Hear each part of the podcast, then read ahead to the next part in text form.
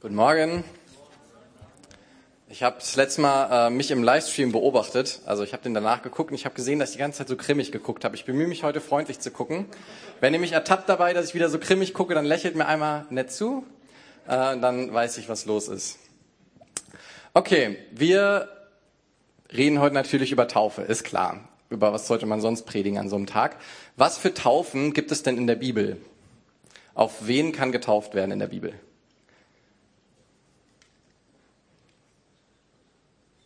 Eine kennt sicher jeder, das, was wir heute machen.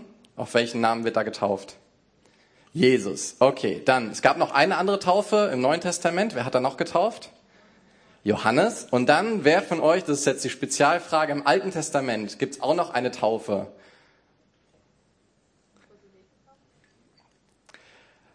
Und zwar, dann lesen wir mal den ersten Vers, der steht im Neuen Testament, da wird erklärt, was im Alten Testament passiert ist. 1. Korinther 10, Vers 2. Da steht, und alle wurden in der Wolke und dem Meer auf Mose getauft. Auf Mose? Wer wurde, wer wurde auf Mose getauft? Hier geht's um die Geschichte von den Israeliten. Und diese Geschichte fängt so an, die Israeliten, das war ein Volk, was Gott sich ausgesucht hat, das er besonders beschenken wollte. Das Problem war aber, dass dieses Volk gerade in Sklaverei war. Das komplette Volk war einfach in Sklaverei und die mussten ziemlich, ziemlich heftige Arbeiten verrichten für die Ägypter. Und dann ist diese Geschichte gewesen mit den zehn Plagen, wo Gott durch zehn Plagen das Volk Israel von den Ägyptern befreit hat.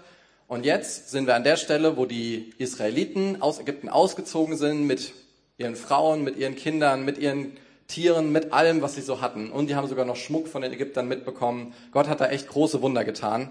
Und jetzt wandern sie los und sie stehen vor einem Meer, vor dem Schilfmeer. Aber lasst uns mal an der Stelle anhalten. Was ist passiert? Wenn wir jetzt hier reden von einer Taufe auf Mose, dann können wir, glaube ich, auch Parallelen ziehen zu der Taufe auf Jesus. Was haben die Israeliten gemacht? Nachdem Gott sie befreit hat und Gott Großartiges für sie getan hat, haben sie was hinter sich gelassen? Die Sklaverei und alles, also eigentlich ihre ganze Heimat, so, so gut wie alles. Sie wären, denke ich, auch ohne, ohne ihre Tiere und ohne ihr Zeug gegangen. Das war ein Bonus von Gott, den sie noch mitnehmen durften. Aber sie haben alles hinter sich gelassen. Und Gott hat nicht geschaut, hey, seid ihr schon perfekt? Seid ihr schon eigentlich im verheißenen Land, was er ihnen versprochen hatte, seid ihr schon angekommen? Sondern seine Frage war eher, was habt ihr hinter euch gelassen? Und sie haben alles hinter sich gelassen. Und genauso mit den Täuflingen heute. Ähm, wir haben jetzt gerade die Zeugnisse gehört. Findet ihr, dass das schon ziemlich tolle Christen sind? Müssen sie aber nicht. Sie sind toll, finde ich auch. mit Lilly verbringe ich viel Zeit zum Beispiel in der Jugend und sie ist wirklich toll und sie meint es wirklich ernst mit Jesus. Aber die Voraussetzung für die Taufe ist nicht, dass jemand ein toller Christ ist. Die haben so schöne weiße Klamotten an, die haben so tolle Zeugnisse und die gehen auch alle schon jetzt eine längere Zeit in die Gemeinde, aber das ist wirklich nicht der Punkt. Ich finde eigentlich, dass die weißen Klamotten gar nicht so passend sind jetzt vor der Taufe. Eigentlich wäre es cool, wenn diese Klamotten so richtig schön vollgesaut wären, voller Dreck, überall Schmutz, weil es geht eben nicht darum und es ist auch, es geht auch gar nicht, dass sie vor der Taufe rein sind. Dieser Schmutz wird später dort abgewaschen. Und der Punkt ist nicht, haben sie viel Leistung gebracht, sondern der Punkt ist, haben sie Hingabe. Und für Hingabe müssen wir keine große Leistung bringen, sondern eine Entscheidung treffen. Und die Voraussetzung für Taufe und dafür auch Jünger zu sein, weil durch die Taufe gehen wir auch einen Schritt, wichtigen Schritt in der Jüngerschaft, lesen wir in Lukas 14, Vers 33. So kann auch keiner von euch mein Jünger sein, der nicht allem entsagt, was er hat. Ziemlich, ziemlich simples Statement von Jesus. Also Jesus sagt das. Keiner von uns kann sein Jünger sein, wenn wir nicht allem entsagen, was wir haben. Das ist die Voraussetzung. Er sagt nicht, keiner kann mein Jünger sein, der nicht Perfektion bringt, der nicht jeden Tag alles richtig macht. Das ist nicht der Punkt. Sein Punkt ist, wir sollen allem entsagen, was wir so haben. Und Taufe ist kein Werk. Taufe ist nicht noch was, was du oben drauf setzt auf, dein, auf deine Waage, um gerecht vor Jesus zu werden. Taufe ist ein Geschenk. Und es ist Teil von Gottes Rettungsplan. Er will durch die Taufe retten. Genau, in der Geschichte kommen wir jetzt gleich noch zu der Taufe, aber ähm, die Israeliten können jetzt auch vor diesem Schilfmeer stehen und sagen, ja, ähm, Gott, was hast du denn so für ein Angebot? Auf welche Art und Weise willst du uns retten? Nenn mal drei Möglichkeiten und wir suchen uns die beste raus. Und diese Herzenshaltung macht natürlich keinen Sinn, sondern wir fragen Gott, was willst du? Wie willst du uns retten? Und dann gehen wir diesen Weg. Und genauso auch heute, das Angebot ist die Taufe, durch die Gott uns retten möchte, unter anderem. Okay, wie geht die Geschichte weiter? Die Israeliten stehen vor diesem Schilfmeer und was passiert jetzt? Was ziemlich schlimm ist, nämlich die Ägypter merken, Mist, wir haben unsere Sklaven gehen lassen. Sie bereuen es, dass sie die Sklaven haben abhauen lassen und kommen hinterher mit ihrem kompletten Heer, mit richtig heftigen Streitwagen und einfach alles, was sie an Militär zu bieten haben. Und die Israeliten stehen da vom Schilfmeer, gucken vor sich, äh, Meer, äh, hinter uns, unsere Sklaventreiber, die uns jetzt doch wieder zurückhaben wollen und wahrscheinlich uns danach noch schlechter behandeln werden als vorher, weil wir versucht haben zu fliehen. Und genau das erleben wir auch oft ich habe es so erlebt in unserer Nachfolge zu Jesus. Wir entscheiden uns, okay, ich will weg von meinem alten Leben. Ich will nicht mehr die ganze Zeit für mich selber leben. Ich, ich, ich, das will ich nicht mehr, sondern ich will jetzt für Jesus leben. Und dann kommt unser altes Leben uns hinterher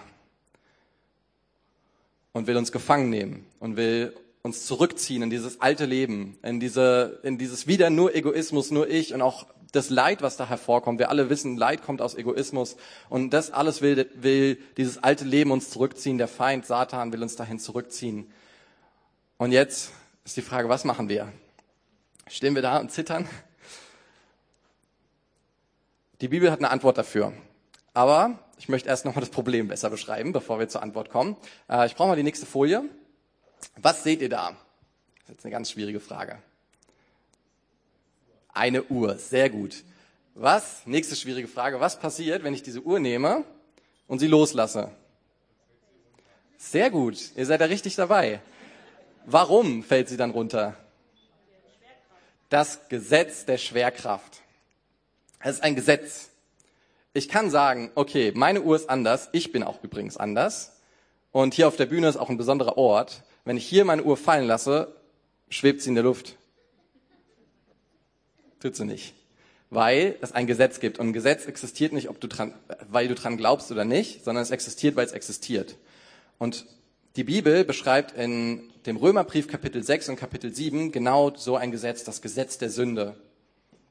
Und das Gesetz der Sünde besagt Folgendes, wenn du einmal gesündigt hast, dann klebt es wie an dir und du kannst nicht aufhören zu sündigen. Und es ist egal, ob du daran glaubst oder ob du dich doll anstrengst, es ist so. Du kannst dagegen nichts unternehmen. Du kannst vielleicht versuchen, dein, dein Verhalten zu ändern, aber dann wirst du an der einen Stelle vielleicht aufhören zu sündigen, dafür kommt dann Stolz in dein Herz. Yes, ich habe es geschafft, aufzuhören zu sündigen, ganz alleine und am Schluss ist es eigentlich wieder Egoismus, weil es wieder nur um dich geht. Wirklich schaffen, von Sünde loszukommen, können wir nur, wenn das Gesetz der Sünde gebrochen wird. Und die gute Nachricht ist, genau das wird in Römer 6 Kapitel 6 und Kapitel 7 beschrieben, dass dieses Gesetz gebrochen wird. Wodurch? Durch die Taufe. Genau darum geht es in diesen beiden Kapiteln. Genau, lasst uns mal weitergehen mit, mit der Geschichte von den Ägyptern und von den Israeliten. Mose spricht jetzt nämlich und er spricht was ziemlich, also eine richtig starke Rede. Ich brauche mal den nächsten Vers. Mose aber sprach zum Volk, fürchtet euch nicht, steht fest und seht die Rettung des Herrn, die er euch heute bereiten wird. Denn diese Ägypter, die ihr heute seht, die werdet ihr nicht wiedersehen in Ewigkeit. Der Herr wird für euch kämpfen und ihr sollt still sein. Also es ist eine epische Rede, oder? Wie wenn, wie wenn man so einen richtig krassen Film guckt und dann alle sind verzweifelt und die große Schlacht steht bevor und dann kommt dieser große Herausführer, fürchtet euch nicht. Diese Ägypter, die ihr heute seht, die werdet ihr in Ewigkeit nicht mehr wiedersehen. Und alle so, warum? Wir sind total unterlegen und warum hat dieser Heeresführer so eine krasse Gewissheit? Weil Gott schon zu ihm geredet hat. Und zwar, der Herr wird für euch kämpfen und ihr sollt still sein. Was meint er damit? Schnauze jetzt oder was meint er damit? Wie bitte? Loslassen, genau. Vielleicht haben die schon fest ihre Speere umklammert, waren bereit zu kämpfen und, und Mose hat gesagt, chillt mal. Auf gut Deutsch, chillt mal vertraut. Und genau das Gleiche gilt auch für die Taufe. Du musst jetzt nicht heute dich besonders anstrengen, heilig zu sein. Hey, wenn du dich heute taufen lassen möchtest und heute Morgen hast du ganz schlimm gesündigt, okay, ja, ist blöd, aber du hast dafür Vergebung. Es geht nicht darum, dass du heute besonders heilig bist. Oder auch wenn du getauft wurdest irgendwann mal, danach hast du nochmal schlimm gesündigt. Sei still, vertraue, vertraue auf Jesus, dass er Besserung bringt und nicht, dass du dich jetzt besonders anstrengen musst und jetzt dafür sorgen musst, dass diese weißen Klamotten auch sauber bleiben. Dafür gibt es schon eine Lösung, Jesus. Und Gott wird für uns kämpfen. Und ja, wer von euch kennt denn diesen Satz? Die Taufe ist ein Zeichen vor der sichtbaren und vor der unsichtbaren Welt. Wer kennt diesen Satz? Okay, sehr gut. Äh, wer von euch weiß denn, wo der in der Bibel steht? Höchstens in den Randnotizen, ne? Es, ist es kein Bibelvers. Ich möchte euch nicht, also ich finde diesen Satz nicht grundsätzlich falsch, aber ich möchte klarstellen, es steht nicht in der Bibel. Ihr könnt ihn von mir aus weiter sagen, aber Taufe ist mehr. Taufe ist wirklich mehr als ein Zeichen vor der sichtbaren und unsichtbaren Welt. Es ist mehr als ein Symbol. Es passiert etwas. Es passiert etwas und es ist nicht nur ein Symbol, dass wir begraben werden, da wird tatsächlich, da stirbt was in der Taufe, nämlich dieses alte Leben.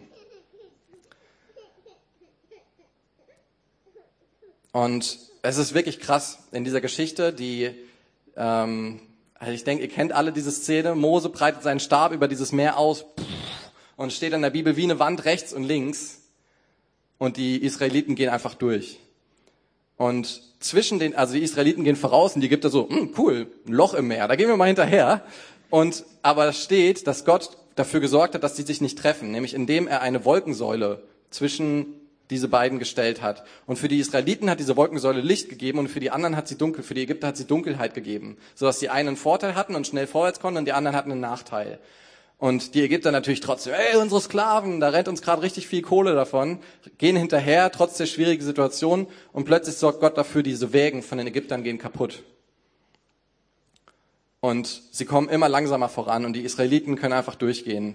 Ganz entspannt mit ihren Kindern, mit ihren Schafen und so. Das war wahrscheinlich echt eine ziemlich große Tour, die sie da gemacht haben. Und als sie auf der anderen Seite angekommen sind, die Ägypter haben dann gesagt, Mist, okay, wir drehen jetzt um. Gott kämpft gegen uns. Wir müssen umkehren. Aber bevor sie umkehren konnten, schwappt das Meer zusammen. Und die Ägypter werden begraben. Es klingt grausam, aber wenn wir die Geschichte davor lesen, also wenn es jemand verdient hatte, dann wirklich die Ägypter. Ähm, sie waren sehr, sehr, sehr grausam mit den Israeliten umgegangen. Viele, viele Jahre. 430 Jahre lang. Und so wie in dieser Geschichte tatsächlich etwas begraben wurde, was für die Israeliten Bedeutung hatte, wird auch in der Taufe tatsächlich etwas begraben. Nämlich dieses alte Leben, nämlich diese, diese Sachen, die an uns dran kleben, die Dinge, die wir tatsächlich eigentlich verdient haben, dass sie an uns dran kleben, weil wir sie eingeladen haben. Wir haben sie, wir haben noch Uhu genommen und es festgeklebt. Durch die Male, wo wir gesündigt haben, wo wir uns eingelassen haben auf dieses Gesetz der Sünde.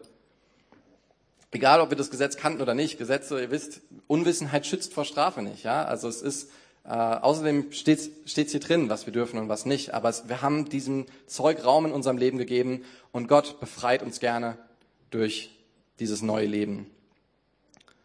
Und ich möchte aus der Taufe aber keinen keinen Zaubertrick machen. Ja? Schwupps, altes Leben weg, alles perfekt. Die Taufe ist kein, kein magisches Ritual an sich.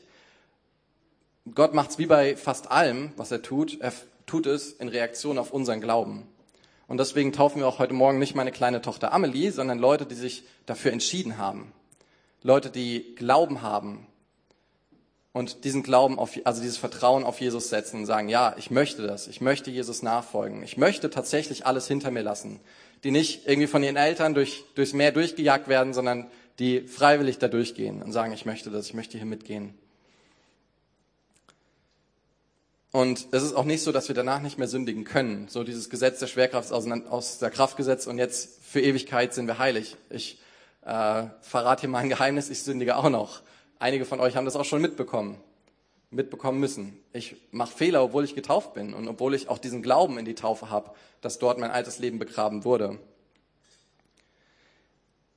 Und trotzdem ist es wunderbar. Lass uns mal lesen, Galater 3, Vers 27.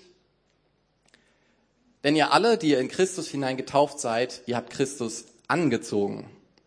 Also wir können uns in dem Moment bei diesem Vers, ich denke, es ist legitim, sich Jesus wie so einen schönen großen Anorak vorzustellen. Schwupps, den ziehen wir an und plötzlich sieht man nicht mehr dich, sondern sieht man Jesus, wenn man dich anguckt. Auch Gott, der Richter, ja, wenn er wenn er eines Tages Gericht halten wird und entscheiden wird, wer, wer hat es verdient, bei ihm zu sein, wer hat diese, diese Nähe zu Gott, der absolut rein ist, verdient, dann sieht er nicht mehr das in erster Linie, was du fabriziert hast, sondern er sieht Jesu Werke, weil du diesen Jesus angezogen hast. Jeder, der getauft ist, hat Jesus angezogen. Und dann dürfen wir auch stolz sein auf diesen Anorak. Wir dürfen nicht sagen, ah, das bin ja gar nicht ich. Oder ja, irgendwie sagen, es passt nicht zu meinem Style oder was weiß ich. Egal. Du hast Jesus angezogen und du darfst, du darfst es mit Freude tragen. Gott hat dir das gerne geschenkt und du darfst es gerne auch anbehalten. Und Kolosser 2, Vers 12, das finde ich auch einen super, super starken Vers für Taufe. In der Taufe wurdet ihr ja mit ihm begraben. Und lasst uns darauf achten, da steht nicht, in der Taufe wurdet ihr symbolisch mit ihm begraben, sondern ihr wurdet wirklich mit ihm begraben und mit ihm zu einem neuen Leben erweckt.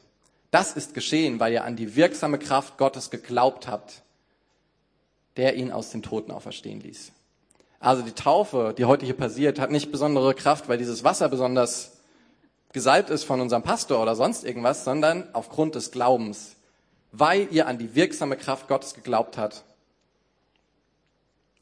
Und wenn dieser Glaube da ist, werden wir wirklich mit Jesus begraben. Dieses alte Leben ist dann weg und wir sind frei. Und noch eine coole Stelle, es gibt so viele coole Stellen über Taufe. Apostelgeschichte 2, Vers 38. Da sprach Jesus zu ihnen, tut Buße, also ändert euer Leben. Und jeder von euch lasse sich taufen auf den Namen Jesu Christi zur Vergebung der Sünden, so werdet ihr die Gabe des Heiligen Geistes empfangen. Es, ich finde es ein wirklich krasser Vers, weil an vielen, vielen Stellen in der Bibel steht, wenn ihr glaubt, dann wird euch vergeben. Oder wenn ihr um Vergebung bittet, wird euch vergeben. Und hier wird es aber mit der Taufe verknüpft. Und ich möchte gar nicht sagen, ja, das eine stimmt und das andere stimmt nicht. Es stimmt alles. Ja, es ist ein Gesamtpaket. Es gehört zusammen. Alles, was wir in diesem Vers lesen, gehört zusammen und ist auch in diesem Fall hier alles an einem Tag geschehen. Die Leute haben geglaubt. Die Leute haben gesagt, jupp, ich habe Mist gebaut. Es stimmt, dass ich schmutzig geworden bin vor Gott und jetzt lasse ich mich taufen und dann empfangen sie die Vergebung der Sünden. Und sie dürfen den Heiligen Geist empfangen. Das ist wie eine Geburt. Und bei der Geburt sagen wir auch nicht, ähm, ja gut, erst wenn die Nabelschnur durchgeschnitten ist, dann ist die Geburt wirklich vollendet. Man kann es nicht so genau sagen. Dass das Kind rauskommt, gehört zur Geburt. Dass die Nabelschnur durchgeschnitten wird, gehört auch zur Geburt. Dass das Kind anfängt, Luft zu holen, gehört zur Geburt. Und die Hebamme wird nervös, wenn eins von diesen Sachen nicht passiert. Es gehört alles dazu. Und alles gehört zum Rettungsplan Gottes, dass wir, dass wir an ihn glauben, dass wir Buße tun, anerkennen, dass wir Schuld haben, dass wir uns taufen lassen und dass wir auch den Heiligen Geist empfangen. Und Taufe ist ein Geschenk, das möchte ich ganz klar machen. Es geht nicht darum, dass du noch ein Werk leisten musst. Es geht eher darum, holst du dir dein Geschenk ab, ja oder nein. Und ich möchte nicht Druck aufbauen. Ähm, gegenüber Leuten, die sich noch nicht haben taufen lassen, sondern ich möchte ihr einladen, dieses Geschenk abzuholen. Ja. Gut. Was denkt ihr, was haben die Israeliten gemacht, als sie auf der anderen Seite angekommen sind und gesehen haben, die Ägypter liegen da unterm Wasser? Die haben gesagt, oh, die armen Ägypter. Die waren immer so nett zu uns und jetzt sind die weg. Also erstmal ist da einfach riesige Freude. Da ist riesige Freude, weil sie wissen, wir sind frei. Es gibt einfach niemanden mehr, der uns jetzt hinterher geiert und uns irgendwie in Besitz nehmen will, der uns versklaven will und der auch unsere, also die haben ja wirklich schlimme Sachen gemacht, die Ägypter, bis hin dazu, dass sie die ganzen Kinder getötet haben von den Israeliten und so. Und das ist das Gesicht von diesem alten Leben, ja. Und wir sind froh, wenn wir das los sind. Wir sagen nicht, oh, ihr habt aber doch auch Spaß gemacht, so. Sondern wir sagen wirklich, Mann, endlich bin ich's los.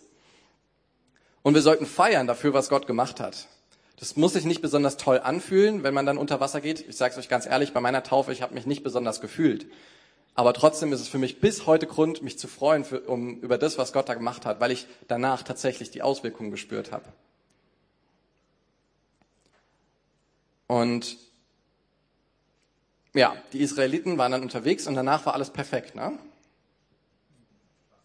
Fast. Also denen ging es schon sehr gut. 40 Jahre in der Wüste. Könnt ihr euch vorstellen, 40 Jahre in der Wüste zu wohnen, ohne Haus? Und jeden Tag Manna, man weiß bis heute nicht so ganz genau, was es ist. Es sah aus wie Koriandersamen, sagt man, das war, was sie jeden Tag gegessen haben. Und dann kommt diese Sehnsucht zurück. Oh, in Ägypten, wir hatten da Häuser. Wir hatten, wir hatten in Ägypten eigentlich auch Knoblauch. Knoblauch ist schon gut, oder? Das gibt's hier gar nicht in der Wüste. Wir hatten Gurken und all diesen Kram. Und sie, man vergisst, was für ein Leid man hatte. Ja, wir hatten Knoblauch und Gurken und unsere Kinder wurden umgebracht. So ganz nebenbei. Man, man vergisst irgendwie diese Relation. Man, man sehnt sich nach diesem Alten zurück und das ist normal. Auch ich erlebe das. Lass uns mal diesen Vers lesen. Ich finde ihn wirklich witzig. Äh, 4. Mose 11, Vers 5. Wir denken an die Fische, die wir in Ägypten umsonst bekamen, an die Gurken und Melonen, den Porree, die Zwiebeln und den Knoblauch. Das ist wie so ein Lobeslied auf die schönen Lebensmittel, die sie in Ägypten hatten und es wird wirklich völlig ausgeblendet, was sie alles an Leid dort ertragen mussten und was es für Konsequenzen für sie hatte, dass sie dort waren und dass sie als Sklaven dort waren. Der Porree und die Zwiebeln, die Melonen, toll. Und ja, ich habe es euch schon offenbart, ich sündige auch noch. Ich habe auch noch manchmal dieses, oh, aber es ist schon, es ist schon gut, diese Melonen, dieses alte Leben. Und es ist nicht so, dass ich seit der Taufe nicht mehr sündigen kann. Es ist nicht so, dass man nach der Taufe nicht mehr sündigen kann. Aber es ist, als ob du vorher gegen, gegen Goliath gekämpft hast, aber du hast nicht mal die Steinschleuder. Und durch die Taufe bekommen wir die entscheidende Waffe und wir können sie anwenden. Zack. Und dann ist der Riese weg. Und, oder wie ein Schwert, ja. Stell dir mal vor, du gehst einfach ohne Waffen in den Kampf. Das ist einfach dovi. Und durch die Taufe, deswegen bin ich so ein absoluter Freund der Taufe, wie Jesus auch, ähm, weil wir dadurch eine entscheidende Waffe bekommen, um gegen den Feind anzutreten. Wenn er sagt, du musst sündigen, kannst du sagen, ich muss gar nicht sündigen. Ich bin frei. Ich bin nicht mehr dein Sklave. Ich gehöre jetzt zu Jesus. Und Jesus sagt mir nicht, du musst sündigen. Und so, so oft ist es in meinem Kopf drin. Man kann doch gar nicht anders. Man muss doch. Jeder macht das doch. Du hast es noch nie anders geschafft. Du musst sündigen. Das ist so eine, eine, eine Grundlüge, die eigentlich, also ich gehe davon aus, dass jeder von uns die immer mal wieder glaubt. Und es ist, wenn wir getauft sind und durch Jesus ein neues Leben haben, einfach wirklich eine Lüge.